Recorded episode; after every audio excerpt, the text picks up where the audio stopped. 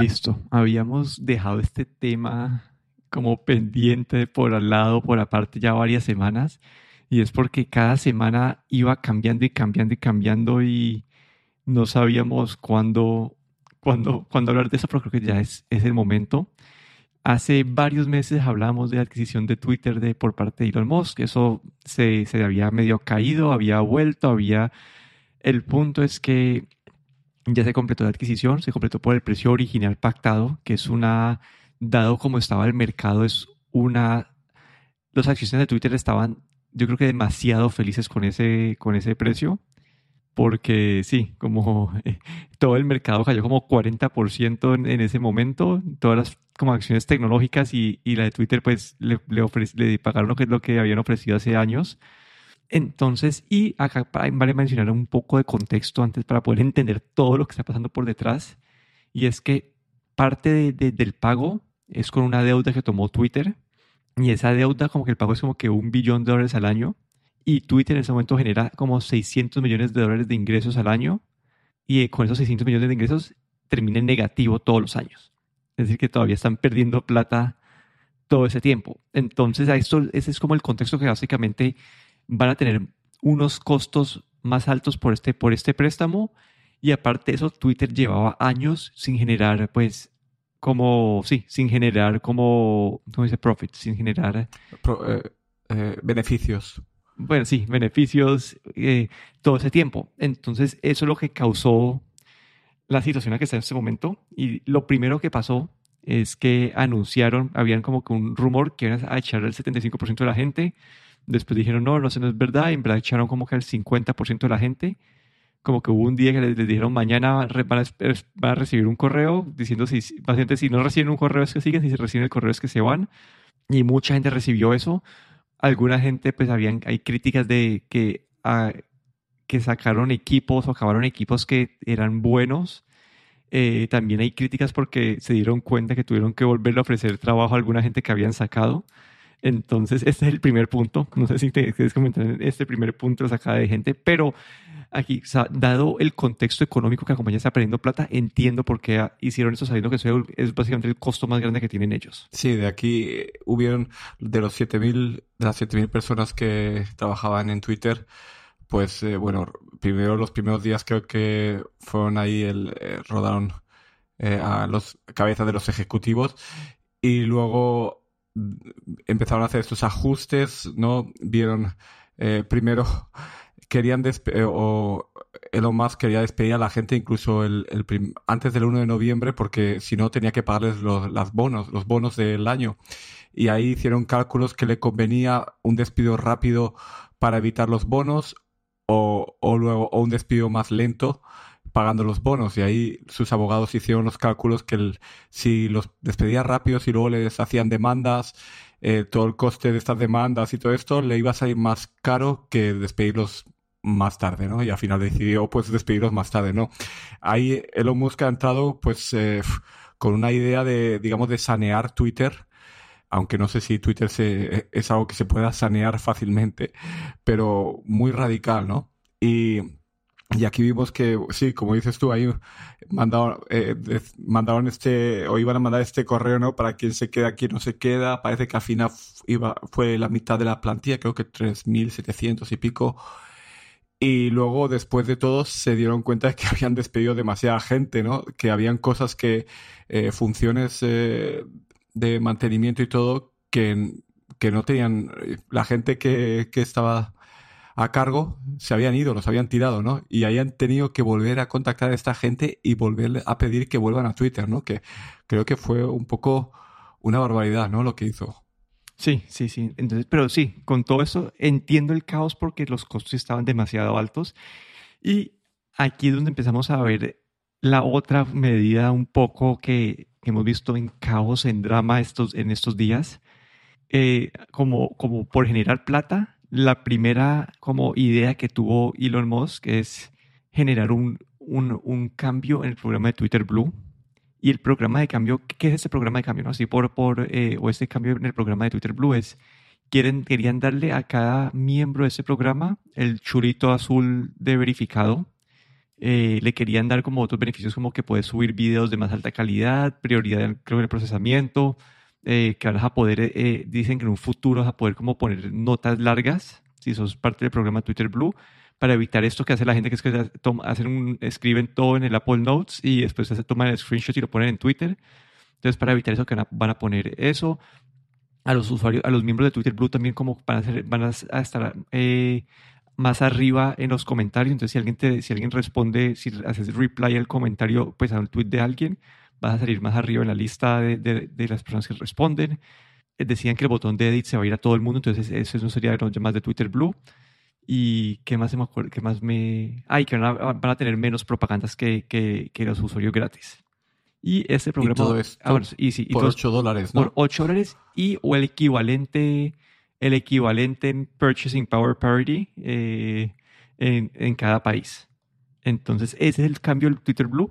Acá, ¿qué entiendo yo? ¿No? Twitter tiene 300 millones de usuarios. Asumamos que el promedio de, en dólares de, de, Twitter Blue va a ser como que 5 dólares al mes, son 60 dólares al año. Eh, por, entonces, tú, el potencial que ellos pueden llegar a tener es como que 1.8 billones de dólares, si, me hago, si hago el cálculo bien, ¿no? 60 dólares al año por 300 millones. Creo, creo que, de hecho, de hecho en, en algún artículo leí que eran 20 millones los que tenían este, sí, sí, sí. esta Ajá, 20 billones, sí. Ah, no, no, no, sí. No, 20 millones de usuarios creo que tienen, pero siendo el potencial que si todo el mundo pagara por eso, eh, podían llegar a, como que a, a, multiplicar los ingresos como que por, por no sé, como por 5. Entonces, obviamente, ellos, ellos no necesitan que todo el mundo haga esto, que todo el mundo pague este programa, pero yo creo que si solamente compañías que les interesa tener este, este, este, hacer su verificación pagan por esto, y, las compañías facilito, yo creo que pagarían esos 8 dólares al mes. Eh, es una fuente de ingresos bien grande que, que, que puede ayudarlos a, como que sí, a cuadrar sus, sí, su parte financiera. Entonces, desde el punto de vista financiero, entiendo la presión de empujar este programa. Entonces, no sé si hasta ahí vamos alineados nosotros, creo que, creo que ahorita empieza el caos a partir de este punto. Sí, eh, bueno, esto, en, este, en esta parte de, de, las, de la insignia azul y todo esto sí que vi que por lo visto los primeros días fue un poco de, de caos porque no se sabía muy bien, la gente, esta, esta insignia azul había sido de verificación, eh, digamos, de gente conocida y que podía solicitar y, y creo que no era de pago en, en aquel, en, anteriormente, ¿no? Y luego ahora se entra en el programa, creo que Twitter Blue, y hay que pagar los 8 dólares, ¿no? Para poder tener esta verificación.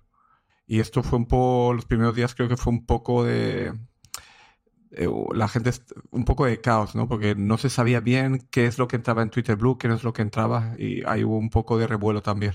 Sí, ahí toca mencionar que lo que sí hemos visto en estos primeros días es que la parte más positiva de toda esta llegada de Musk es que ellos están dispuestos a trabajar, corregir e implementar aunque no siempre están implementando lo que es, pero, pero como que están haciendo cambios, se están moviendo rápido. Ese es el cambio positivo. Y como decías vos, ¿no? Como que el, el, la verificación anterior era para personas, eh, para verificar perfiles oficiales, eh, periodistas, personas que, sí, para verificar que una cuenta es de la persona que, que, que tiene. Y acá es donde esta, esta idea de ellos de verificar a todo el mundo que pague 8 dólares empezó a generar caos porque acá, y esta parte es la que yo no entiendo, ¿no? Como que en Twitter vos te puedes cambiar el nombre, te puedes cambiar tu foto de perfil. Entonces la gente estaba pagando los 8 dólares, se ponían el nombre de una compañía, se ponían la foto de perfil de una compañía y empezaron a poner un, un resto de tweets eh, como, pues, anti, pues como que, sí, que no, que una compañía nunca pondría. Para desprestigiar a la compañía. Sí, para desprestigiar a la compañía, o en ese caso también creo que para burlarse de Moss, hasta creo que se empezaron a burlar de él. Después lo que hicieron, ah, vamos a poner un segundo chulito de oficial para verificar eso, pero vos empezabas a ver los tweets y era como que 20, como 20 líneas de eh, el, nombre, el nombre de la cuenta, el oficial, y el oficial era como que no se veía tanto. Entonces, después eso lo pusieron y después lo quitaron. Entonces, en ese momento sigue en ese caos de que la verificación azul. Y ahora se está diciendo es si, si, es una cuenta si es una cuenta de parodia, te toca explícitamente decir que que es una cuenta de parodia y que no estás invitando a alguien. Entonces aquí creo que hay muchos atributos de Twitter que están en conflicto en este momento y esta idea de, de, de, cambiar lo que significa el, el, checkmark o el chulito azul me parece a mí un error. No, no creo que sea la manera adecuada sabiendo lo que, lo que en teoría ya significa este, este, este, este chulito. Luego, el, otro problema que parece que han tenido ha sido con la gente que, o las compañías que se publicitaban en Twitter, ¿no? Que de repente, pues, con todo este revuelo, eh, hubo muchas compañías que han decidido no, no hacer propaganda en Twitter hasta que no se aclare un poco eh, qué camino va a tomar.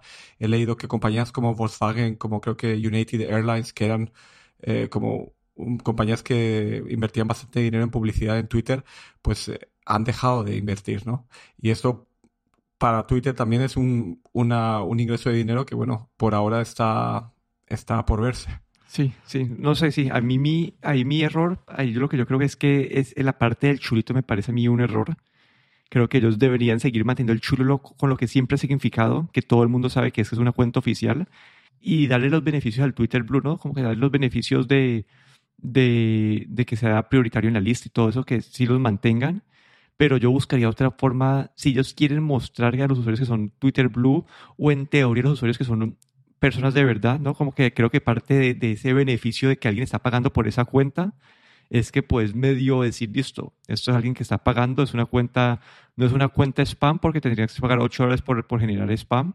Entonces, aunque asumo que eso seguro si hay si hay de esos scams de cripto, seguro hay gente que va a pagar esos, eh, esos 8 dólares para tener una cuenta real, entre comillas, y después poner generar ese spam. Entonces, esa parte no es tanto.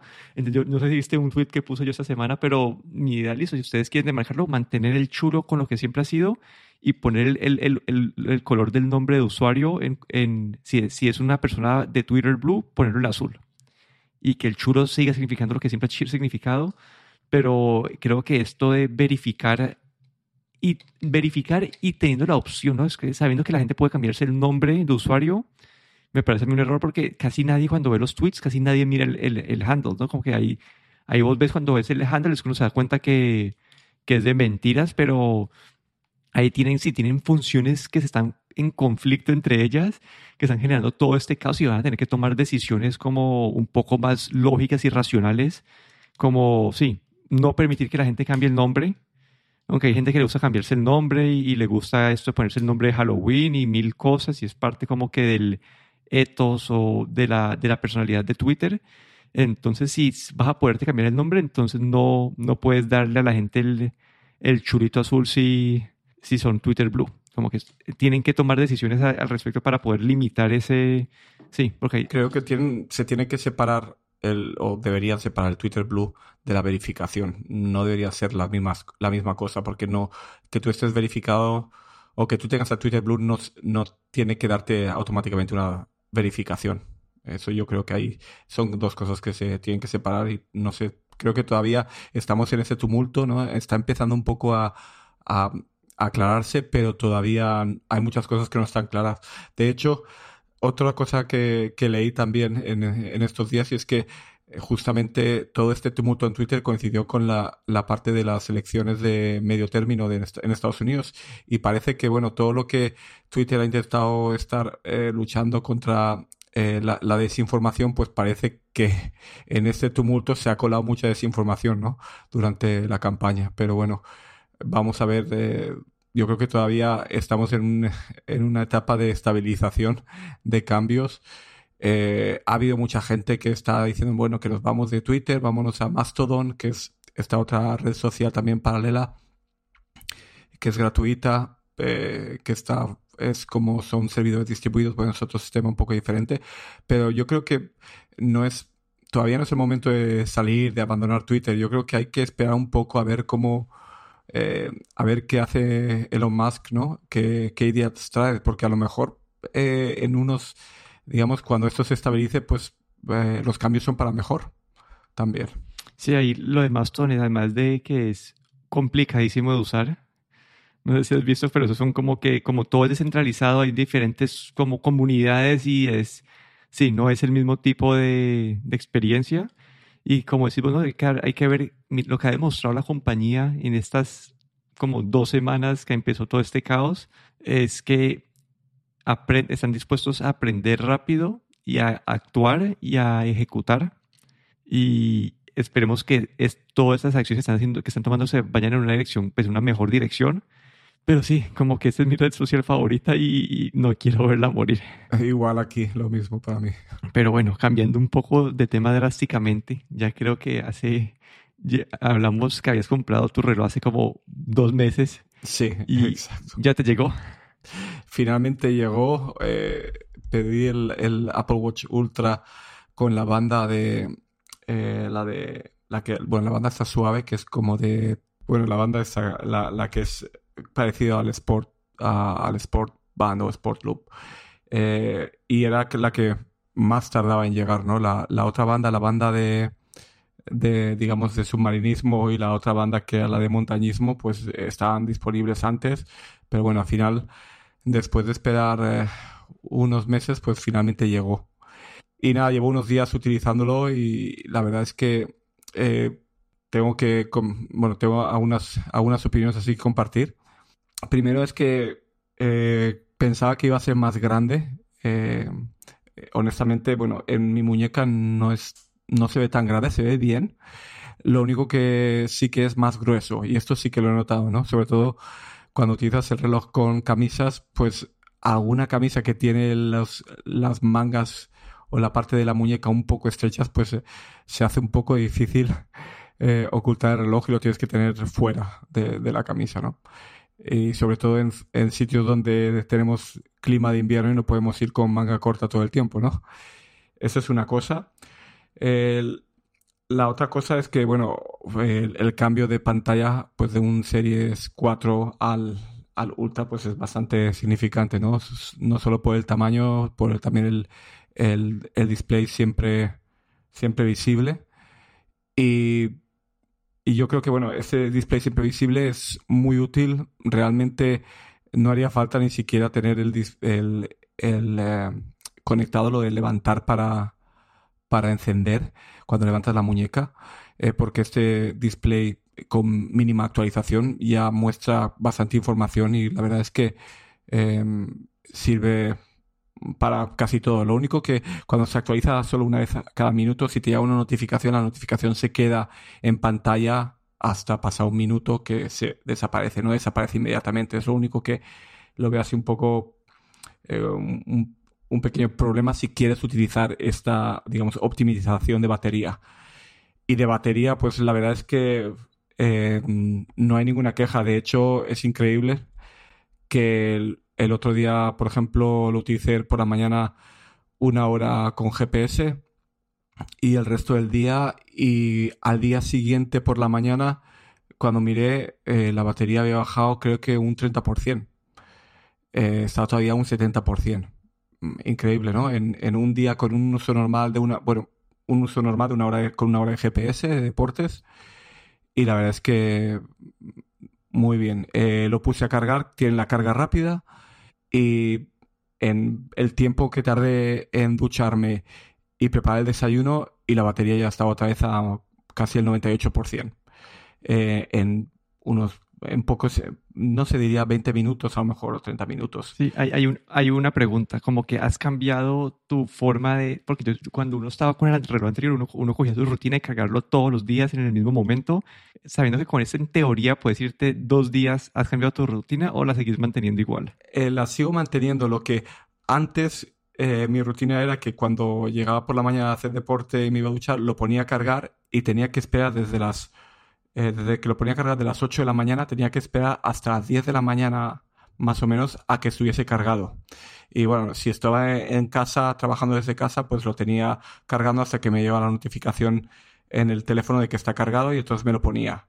Cuando me iba a la oficina tenía que llevarme un cargador extra y mientras estoy eh, las primeras, las primeras dos horas de trabajo en la oficina, tener el reloj cargando para luego poder, poder volvérmelo a poner, ¿no? Era un poco engorroso. Pero ahora básicamente lo pongo a cargar cuando me estoy duchando y casi que cuando he acabado de ducharme y hacer las cosas así de la mañana, ya el reloj está a punto para, para el día. Y de hecho podría ir, y yo creo que hasta tres días sin necesidad de cargarlo, ¿no? Podría llevarlo tres días y luego al tercer día cargarlo, digamos, seguramente estaría como al 20%, cargarlo hasta el máximo, ¿no? Que podría alterar, alterar mi rutina y, y, creo que para un fin de semana, por ejemplo, que viajas un fin de semana, pues eh, puedes olvidarte de cargarlo si, si, quieres. Y esto es con el uso normal, sin, sin este modo de, de ahorro de energía ni nada, ¿sabes? Con un uso normal. La verdad es que tres días sin ningún problema. Y, pero bueno, eh, como de todas maneras cuando me ducho me lo tengo que quitar, pues en vez de dejarlo sobre la mesa, pues lo dejo en el cargador. Honestamente, no es ningún esfuerzo y eso hace que básicamente puedas utilizar el reloj. Antes lo podía utilizar, habían dos horas al día o dos horas y media que no podía utilizarlo y ahora es simplemente los 30 minutos eh, que te duchas y te arreglas, con ese tiempo ya es suficiente, ¿no? Y ahí veo un cambio muy grande es algo que realmente la batería sí que se nota mucho y espero que esto sea algo que se vaya a traer en los eh, en nuevas generaciones, no, no solo para el Ultra, aunque claro, el Ultra tiene ese tamaño que es tan grueso que es el que hace. En el S8 la cargada también está mucho más rápido que con... Es que como nosotros tenemos uno bastante viejo, ¿no? Vos también tenías el Serie 4, ¿no? Sí, el Serie 4, sí. sí, es que el Serie 8 también carga...